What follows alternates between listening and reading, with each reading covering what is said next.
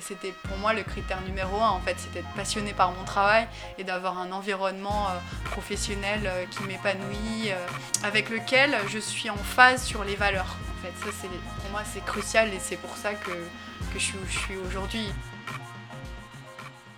Salut, c'est Maxime et tu écoutes Sonar, le podcast qui t'aide à trouver ton cap face à l'océan des possibles.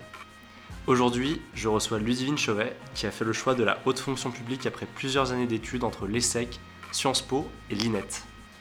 Cet épisode s'articule autour de son intérêt pour l'action locale et le chemin parcouru par Ludivine entre les écoles et ses expériences professionnelles en collectivité territoriale, mais pas que. On a pas mal parlé des modalités d'accès à ces organisations, notamment de l'INET, et bien évidemment de ce qui motive Ludivine à se lever tous les jours pour travailler au service de ses concitoyens. J'espère que cet épisode te plaira, et je te souhaite une très bonne écoute. Salut Ludivine, merci de prendre du temps pour partager ton expérience sur Sonar et de m'inviter en plus euh, chez toi.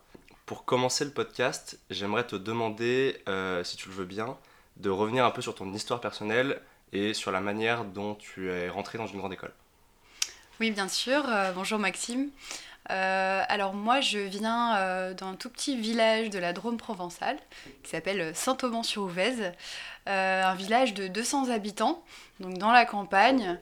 Et je viens d'une famille de paysans. Donc, mon père est agriculteur et ma mère travaillait dans une mairie. À l'époque, elle était secrétaire de mairie. depuis, elle est devenue maire de mon village.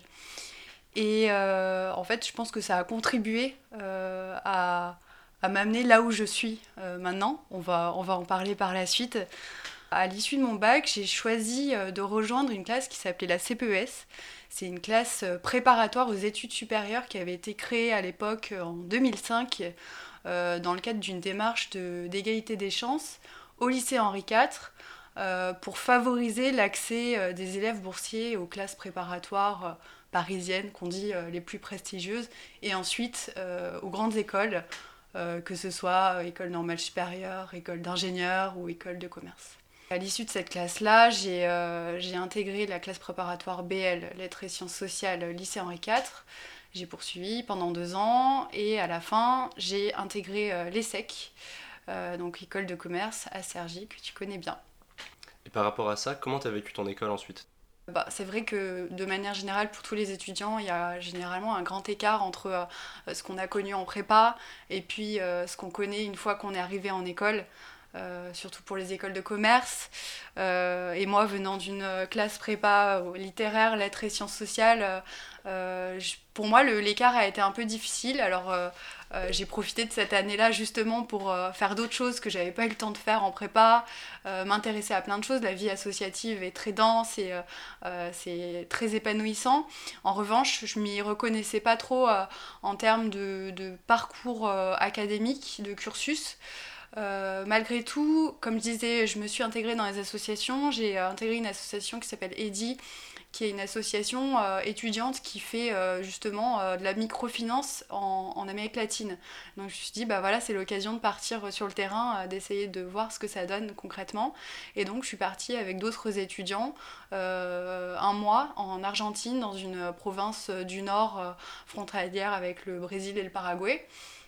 Pour, pour faire de la microfinance et puis du, on, avait essayé de lever un budget toute l'année qu'on distribuait aussi sous forme de bourses scolaires pour euh, des, jeunes euh, euh, adolescents pour leur permettre, en tout cas les aider à continuer leurs études par la suite. Ça a été une expérience assez, assez forte, intense, comme tu peux t'en douter, et, mais qui m'a fait beaucoup me questionner sur la suite pour moi, sur mon projet professionnel, parce que j'ai trouvé ça assez difficile à, à, gérer euh, psychologiquement, mentalement, de se dire, euh, bah voilà, j'ai ce que je fais finalement c'est quand même qu'une goutte d'eau euh, parmi tous les besoins qu'il y aurait dans le monde. Et c'est je me disais est-ce que je suis vraiment faite pour cette vie là je me suis posé beaucoup de questions et en fait ce, cette envie de, de, sens dans mon travail et de travailler au service des autres, euh, je me suis dit, bah, peut-être que je peux le prendre d'une autre manière. J'avais toujours été intéressée par euh, euh, l'action publique, le service public. que je connaissais un petit peu au niveau local, étant donné que quand on vient d'un petit village, bah, la commune, on la touche du doigt, on la voit de près, et comme je l'ai dit au tout début, j'ai euh, euh, ma maman qui est devenue mère euh, alors que j'avais une vingtaine d'années, un peu moins.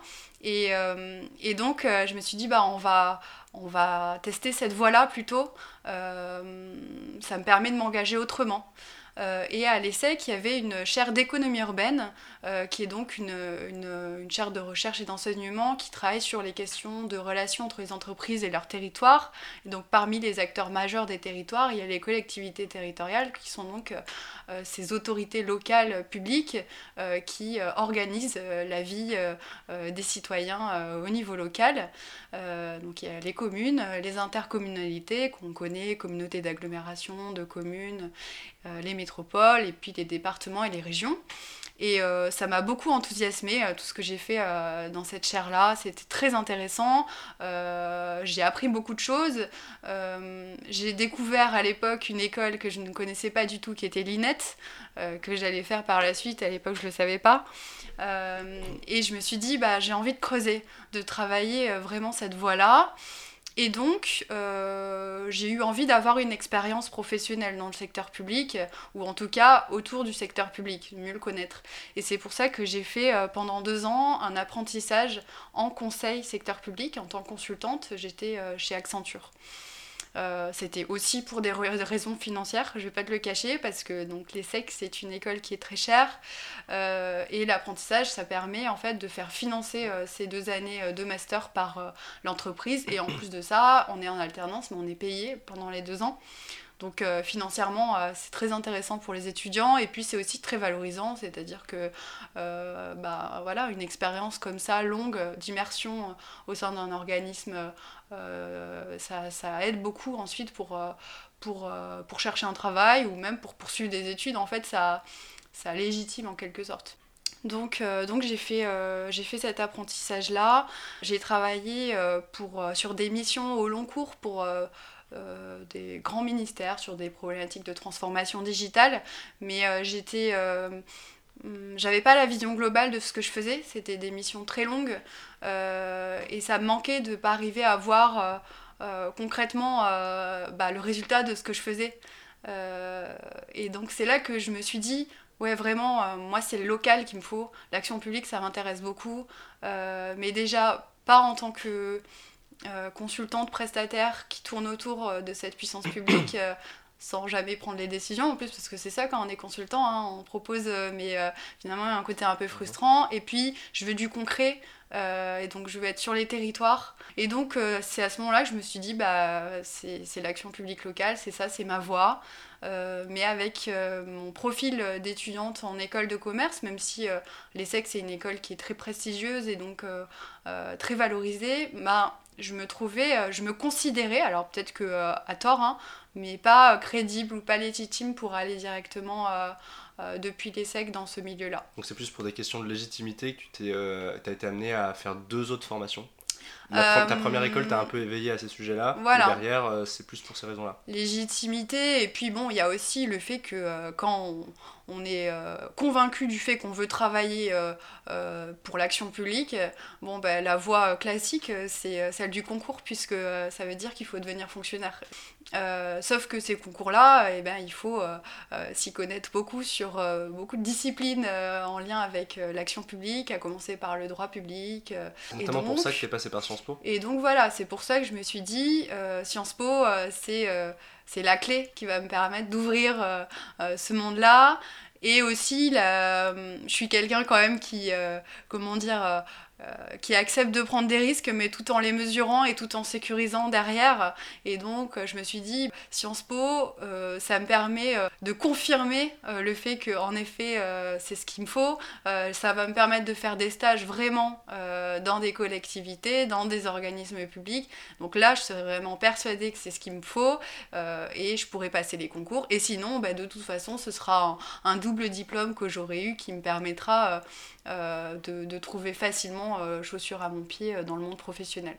Pour entrer à l'Institut national des études territoriales, donc l'INET, est-ce que tu as dû doubler euh, au-delà de ta formation à Sciences Po avec une autre prépa à faire, comme ça peut être le cas pour l'ENA, ou à la suite de ton master à Sciences Po, tu as pu rentrer directement à. Oui, oui, alors, donc moi, je m'étais voilà, je m'étais dit je, veux, euh, je veux travailler dans l'action publique locale et euh, donc je vais passer le concours de l'INET. Je vais déjà expliquer rapidement ce que c'est avant de dire comment je l'ai préparé. Donc l'INET, l'Institut national des études territoriales, c'est la grande école du service public local. Donc l'INET prépare euh, les hauts fonctionnaires euh, de la fonction publique territoriale, qui est l'un des trois versants de la fonction publique. Il n'y a qu'une fonction publique en France, mais il y a trois versions, versants. Il y a l'État, euh, la fonction publique territoriale et la fonction publique hospitalière. Et donc, oui, en effet, il a fallu que je me prépare de manière spécifique. alors, à Sciences Po, on a déjà une préparation de base quand, quand on est dans le master politique publique, tout bêtement parce que ce master, il a vocation aussi à préparer les étudiants qui veulent ensuite se lancer dans les concours. Je me suis préparée aussi euh, ben, de mon côté, hein, parce que j'avais déjà fait euh, trois ans de prépa euh, plusieurs années auparavant, donc je savais à peu près ce que c'était que de préparer un concours, la, la, rigueur que ça implique, la discipline, mais l'accompagnement par les professionnels de Sciences Po, c'est crucial parce que ça permet de ne pas perdre de vue l'essentiel, d'arriver à à continuer à se motiver au contact avec les autres. Et donc, euh, pour ceux que ça intéresse, pour préparer l'INET, il y a cinq épreuves à l'écrit euh, qui sont euh, assez similaires à celles qu'on passe pour, pour l'ENA. Donc, c'est l'économie, les finances publiques, la, la culture générale, le droit public et enfin une épreuve de notes sur dossier qui là traite d'un sujet euh, particulier qui se pose dans les collectivités locales. Mhm. Voilà, et du coup, on arrive à l'INET euh, et on se prépare à 18 mois euh, de, d'une formidable expérience qui a pour objectif de nous former, de nous préparer à prendre un poste euh, en collectivité, un poste à responsabilité euh, bah, dès notre sortie à l'INET, euh, de l'INET, un poste à responsabilité en collectivité territoriale. Moi déjà, je disais que ce qui m'avait attiré vers l'INET, vers la territoriale, c'est l'aspect j'ai besoin de concret, j'ai besoin de voir très vite le résultat de mon travail, en tout cas ce à quoi j'ai contribué. Je pense que c'est un peu plus difficile quand on travaille dans un ministère que dans une collectivité où euh, euh, bah, la taille de l'organisme n'est pas du tout la même, on est sur les territoires, on est en contact avec euh, ce qu'on appelle des usagers ou des citoyens, des usagers de nos services publics locaux, et donc concrètement, l'impact des décisions qu'on porte, ou en tout cas qu'on prépare pour nos élus, on le voit directement. Et ça, je trouve que c'est quelque chose qui est passionnant et qui est stimulant en réalité. Et concernant la manière dont fonctionne l'INET, euh, la formation elle-même, c'est structuré comment? Il y a beaucoup de, stages ou d'expériences professionnelles à avoir, c'est beaucoup de cours, c'est à peu près la moitié. Qu'est-ce qu'on y apprend exactement? Euh, Alors, euh, l'INET, c'est donc 18 mois. on alterne en fait des formations à Strasbourg, donc le siège de l'INET c'est à Strasbourg, et puis des stages en collectivité dans toute la France. des stages très courts en fait, parce qu'on en fait 5. Euh, donc tu t'imagines bien que les, euh, les, stages sont pas très longs, c'est un côté un peu frustrant, mais en même temps, ça nous permet de découvrir une diversité de pratiques euh, qui est juste exceptionnelle, et ensuite de se rendre compte très vite de parfois enfin, les, des, des potentialités d'amélioration qu'on pourrait proposer dans telle ou telle collectivité par rapport à ce qu'on a vu ailleurs ou ce qu'on a appris. donc les stages, le but, l'intérêt, c'est de faire euh, des stages dans différents échelons et différents territoires si on peut. Après, parfois on a des attaches familiales qui font qu'on n'est pas forcément très mobile, mais euh, euh, moi c'est ce que j'ai essayé de faire et donc j'ai fait un stage. j'ai commencé par une, une commune, j'étais à Clermont-Ferrand. C'était mon premier stage, le stage d'observation où on suit un DGS. Donc le DGS, c'est le directeur général des services de la collectivité et c'est en fait le bras droit de l'élu, du maire là en l'occurrence, et c'est lui qui dirige euh, les services pour, euh, pour l'exécutif, pour le maire. Et donc pendant un mois, j'ai suivi cette personne-là euh, pour voir comment, comment elle, fait enfin, au quotidien, comment se passent ses journées, comment elle conseille son élu, comment elle est en relation avec ce qu'on appelle le cabinet, qui est l'instance, l'entité qui va conseiller l'élu au niveau plutôt politique, et comment elle elle prépare et elle met en œuvre les décisions de l'élu euh, au sein des services. C'était mon premier stage, ça. Ensuite, j'ai fait un deuxième stage euh, euh, qui est là pendant un mois et demi, une mission d'étude sur un sujet un peu spécifique, transversal à tous les services d'une collectivité. J'étais en communauté d'agglomération à Annonay, donc c'est en Ardèche. Je m'étais rapprochée un petit peu de mes terres d'origine.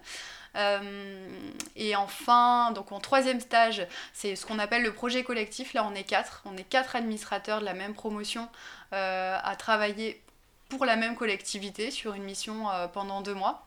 Moi j'ai travaillé pour deux départements là en l'occurrence qui voulaient mieux coopérer entre eux, le département d'Indre-et-Loire et de Loire-et-Cher à Tours et Blois. Et enfin, euh, et c'est pas fini, un stage d'ouverture. Alors là, le but, c'est euh, qu'on voit autre chose qu'une collectivité, parce que comme je disais tout à l'heure, les collectivités, euh, maintenant, elles font face à des grandes contraintes financières. Il y a ce qu'on appelle l'enchevêtrement des compétences, qui font qu'il faut qu'elles sachent travailler avec les autres acteurs euh, locaux, euh, qu'elles sachent faire des partenariats. Et donc, euh, moi, j'ai choisi d'aller chez un des partenaires des collectivités au niveau national, qui est SNCF, et plus particulièrement SNCF Réseau, qui gère les voies de chemin de fer et donc qui interagit avec les collectivités dans les territoires sur les questions de mobilité, d'infrastructure. Et enfin, j'ai terminé par euh, ce qu'on appelle le stage de professionnalisation, qu'on peut assimiler à un stage de fin d'études. Là, c'est une longue mission euh, de 4 mois où on peut occuper par exemple un poste par intérim parce que euh, on remplace quelqu'un qui est en congé maternité. Euh, donc ça peut être déjà un poste euh, managérial avec de l'encadrement d'équipe ou alors la préfiguration d'un service ou ça peut être plein de choses différentes. Donc beaucoup d'expériences professionnelles. On, reviendra peut-être juste au cours donné à l'INET après, mais qu'est-ce que toi tu as retenu de ces diverses expériences? Comment ça a continué de forger ta réflexion sur ce que tu voulais faire? Qu'est-ce que tu as appris? Qu'est-ce qui t'a le plus surpris dans ces, dans ces expériences-là? Euh, bah, ce qui surprend, euh, j'y reviens, c'est euh, l'extrême diversité des pratiques, des situations. c'est ce qu'on nous apprend, en fait, je pense que c'est un des messages clés à l'INET, c'est de se dire, il n'y a pas une réponse à une question. Euh, il y a plein de contextes territoriaux différents. Euh, les territoires, ils sont urbains, ils sont ruraux, ils sont denses ou pas. Euh, ils rencontrent telle problématique. une commune balnéaire, elle va pas avoir les mêmes problématiques qu'une commune de banlieue parisienne ou qu'une commune de montagne ou qu'une commune, je sais pas, dans le centre de la France. Et, et en fait, ce qu'on nous apprend à l'INET, c'est à, commencer par comprendre, par essayer de comprendre l'environnement euh, euh, avant de, commencer à avancer des, des propositions d'action en fait. Souvent on a tendance à se dire mais oui mais il faut faire ci, il faut faire ça. Ben non, les choses elles sont plus compliquées que ça. Il y a déjà le contexte territorial et puis aussi il y a le contexte de la collectivité, euh, il y a son historique. on a parlé des intercommunalités, moi je travaille actuellement dans une intercommunalité qui est, euh, euh, on va pas rentrer dans les détails, mais qui est issue de la fusion de quatre précédentes intercommunalités puisqu'il y a une loi qui s'appelle la loi NOTRe euh, il y a quelques années qui a obligé les intercommunalités à, se, à fusionner entre elles. Voilà. Et donc euh, ce, cet héritage-là, il a encore des traces euh, trois ans après euh, dans, dans ma collectivité et c'est une donnée qu'il faut prendre en compte. Euh, ça a impliqué euh, des changements pour les agents qui ont dû apprendre des nouvelles manières de travailler, travailler avec des nouvelles personnes. Voilà, toutes ces choses-là, ça procure un territoire beaucoup plus grand que ce qu'ils connaissaient initialement. Toutes ces choses-là, elles ont un impact et il faut savoir s'adapter euh, à ces spécificités et le cas échéant, euh, quand on considère que euh, le changement est possible, accompagner le changement aussi. Voilà. Et donc je pense que c'est un des grands messages de l'INET que de se dire, bon, avant d'agir, on, comprend, on comprend la situation, on en fait une analyse. et d'ailleurs, cette analyse, on ne la fait pas tout seul, on parle beaucoup, on, échange, et ensuite, on réfléchit à un plan d'action. Donc c'est le contenu un peu des cours. Quels sont les cours que tu as à l'INET oui, alors du coup, entre tous ces stages-là qui forcément prennent beaucoup de temps, on se pose quelquefois à Strasbourg et on a des, des cours, en fait, c'est des, des, petites sessions de 2-3 jours sur des thèmes particuliers. c'est très axé sur le management. Le but de l'INET, c'est vraiment d'être une formation professionnalisante qui prépare d'emblée un poste, à, un poste à responsabilité dans la collectivité et donc il faut qu'on soit prêt. On va par exemple avoir des cours sur la négociation comment on fait pour négocier. Pendant 3-4 jours, on va avoir des professionnels qui vont nous mettre en situation de voilà, de s'exercer et nous donner des, des, tuyaux. Euh, et la négociation, c'est une compétence euh, managériale qui est cruciale parce que par exemple, quand on est directeur en collectivité, euh, imaginons par exemple directeur des sports, eh bien on a, on a des équipements sportifs qu'il va falloir construire, qu'il faut entretenir parce que les élus ont dans leur programme de construire une piscine à tel endroit parce qu'il en manque et parce que les, mmh. les citoyens le souhaitent. Et donc, bah, il faut arriver à négocier son budget devant la direction des finances et devant les autres euh, les autres euh, collègues euh, pour avoir les fonds nécessaires pour, pour l'année qui vient. Et donc négocier un budget, c'est crucial. quand on est directeur des finances, c'est aussi crucial de bien savoir négocier face à ses collègues qui en demandent bah, toujours beaucoup forcément. Enfin, c'est le jeu. Après, c'est, un, c'est des jeux d'acteurs qui ne sont pas du tout artificiels parce que derrière, il y a des services publics qu'on va produire ou pas. Voilà. Ok. t'en sors, t'es sorti récemment en 2019 Oui, voilà. maintenant, tu travailles à la communauté d'agglomération autour d'Evry. Oui. Euh, est-ce que tu pourrais expliquer très concrètement, du coup, euh, les projets sur lesquels tu travailles euh, actuellement mhm. pour qu'on comprenne à quoi peut ressembler un débouché à la sortie de l'INET Oui, sachant que la spécificité de l'INET, encore une fois, c'est qu'il y a plein plein de débouchés différents. Et qu'au cours d'une carrière aussi, on va exercer plein de postes très différents. Euh, moi, je sais que dans une dizaine d'années, je ne sais pas où je serai. Je suis actuellement très bien dans ma collectivité, mais on est aussi incité à, à être mobile pour découvrir d'autres choses et, euh, et, à exercer différents types de fonctions et pas toujours les mêmes périmètres dans le même échelon de collectivité. Voilà. Euh, donc j'ai pris mon poste en effet en novembre, donc c'est tout récent, hein. ça fait quelques mois. Euh, une petite précision sur le fait que euh, euh, on n'est pas affecté dans la territoriale comme, comme on l'est à l'ENA et à l'État. ça veut dire qu'on n'a pas déjà de classement de sortie.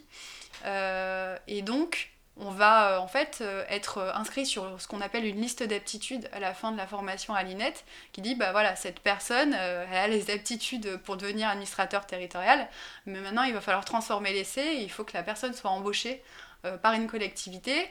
Ensuite, elle a une sorte de période d'essai, on peut l'appeler comme ça, nous ça s'appelle stagiarisation, pendant six mois, pendant lesquels elle va devoir faire ses preuves et montrer qu'en effet, euh, elle, est, euh, voilà, elle a le profil qu'il faut. Et au bout de ces six mois, la collectivité va dire ok, c'est bon, euh, on va la titulariser en tant qu'administrateur territorial. Voilà. donc ben, moi j'ai passé des entretiens dans plusieurs collectivités, hein. ça se passe comme dans le privé finalement, hein. c'est-à-dire qu'on répond à des offres, il y a aussi quand même la spécificité, mais ça c'est pas spécifique à l'INET, de l'importance du réseau. C'est-à-dire qu'on euh, est au courant de, de, choses par euh, le réseau qu'on a pu acquérir euh, grâce à l'école. Hein. C'est pas un réseau, moi, que j'avais initialement. D'ailleurs, je venais pas du tout de ce milieu-là.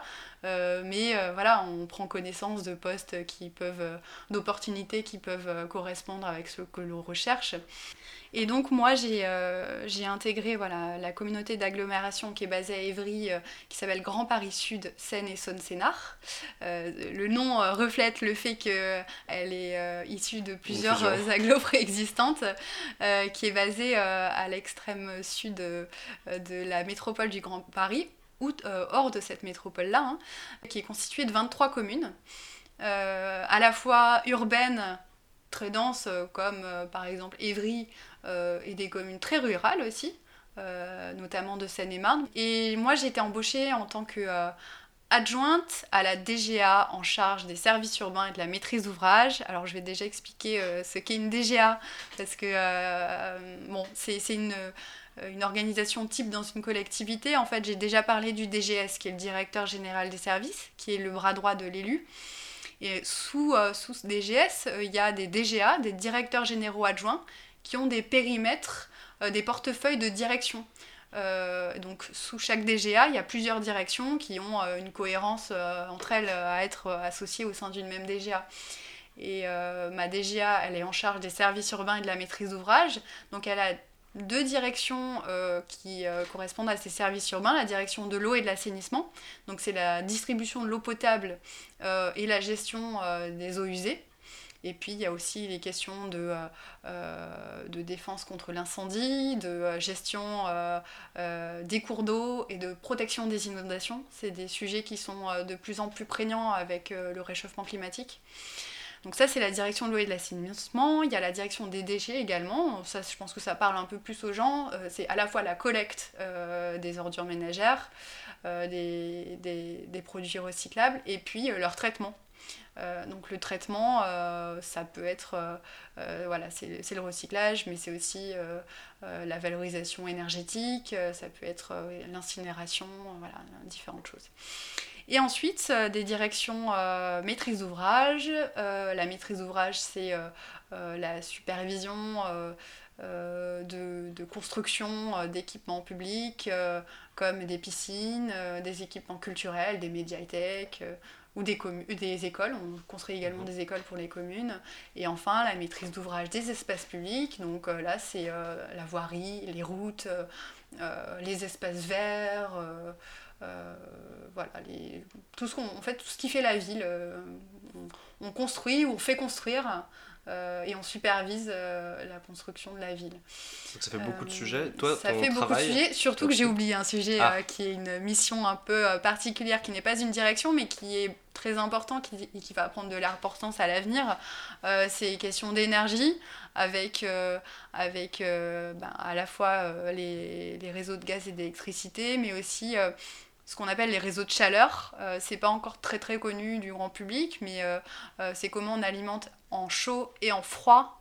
et les réseaux de froid, ça va prendre de l'importance dans les années qui viennent avec les canicules, les villes, les environnements denses et comment on produit tout cela. Voilà. Donc, ton travail, par, ton travail sur, sur l'ensemble de ces sujets-là, parce que tu travailles sur, du coup sur tout ça, oui.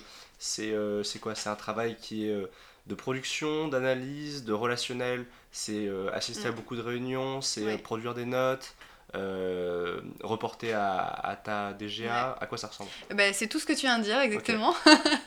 en fait, alors il n'y a pas toujours un adjoint au, DGA. Hein, Moi, c'est une création de poste, donc mon poste, il n'existait pas avant, ce qui fait qu'à la fois, c'est intéressant parce que ça veut dire que le poste, finalement, en lien avec ma DGA, bah, j'en fais un peu ce que je veux en réalité, euh, ce que je sens qu'est le besoin. Euh, euh, ma DGA, son rôle, c'est d'orchestrer toutes ces directions-là, de faire en sorte qu'elles interagissent bien les unes avec les autres, qu'elles répondent bien à la commande politique.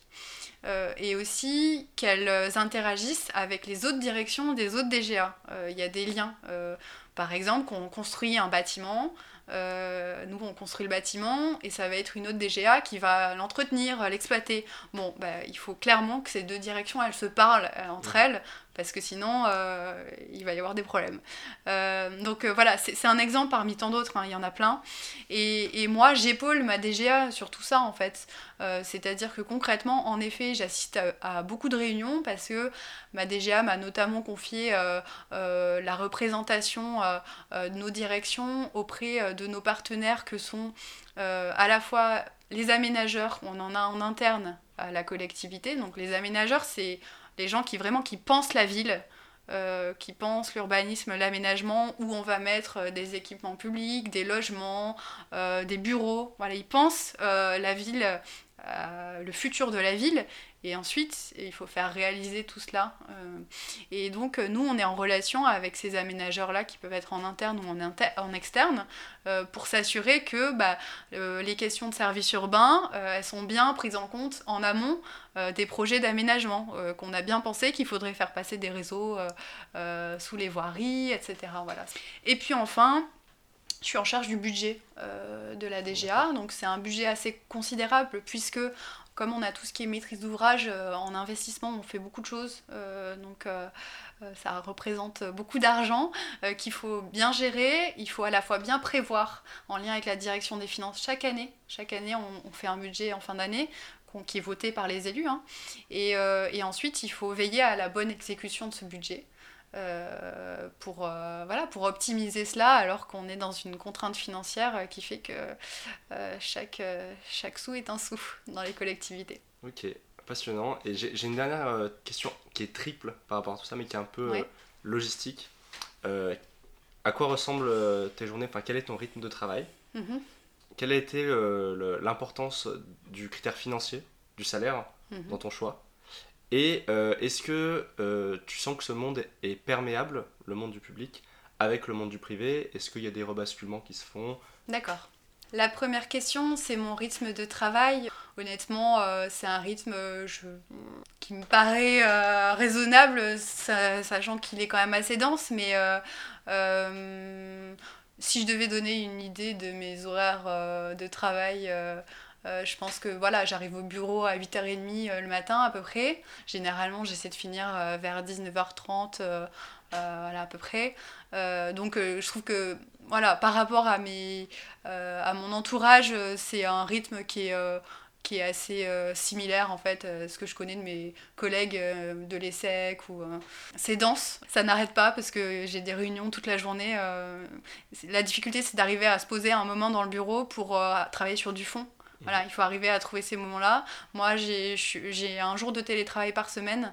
Euh, et donc ce jour-là me permet d'être sur du fond et d'être moins sollicité et donc d'avancer sur des dossiers. Tu parlais de production de notes, enfin, typiquement voilà, il faut arriver à se, à donner ce temps-là. Ensuite sur le salaire, euh, moi c'est pas enfin c'est facile de dire ça mais c'était pas du tout un critère euh, sachant que quand on est administrateur territorial de toute façon il y a une grille qui va mhm. faire que on sait qu'on a un certain euh, minimum euh, qu'on va avoir de toute façon. Après, il y a des grandes différences entre collectivités, c'est sûr. Il y a des collectivités qui payent mieux que d'autres, il y en a qui sont plus riches que d'autres, forcément. C'est lié avec, euh, à, la spécificité des territoires. Il y a des territoires qui sont beaucoup plus riches que d'autres. moi, j'ai choisi de pas du tout en faire un critère parce que bah, déjà, je serais restée dans le privé euh, et euh, j'aurais travaillé directement après les sexes si ça en avait été un. Maintenant, euh, honnêtement, j'ai pas du tout de quoi me plaindre. Je trouve que je suis très bien payée pour pour faire un, un, travail qui est passionnant.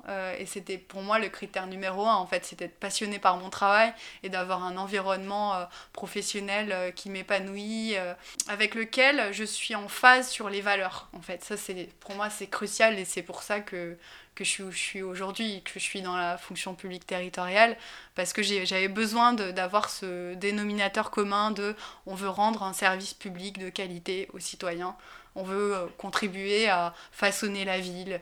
Euh, voilà, moi c'était ça qui était prioritaire pour moi, donc j'en ai pas fait un critère.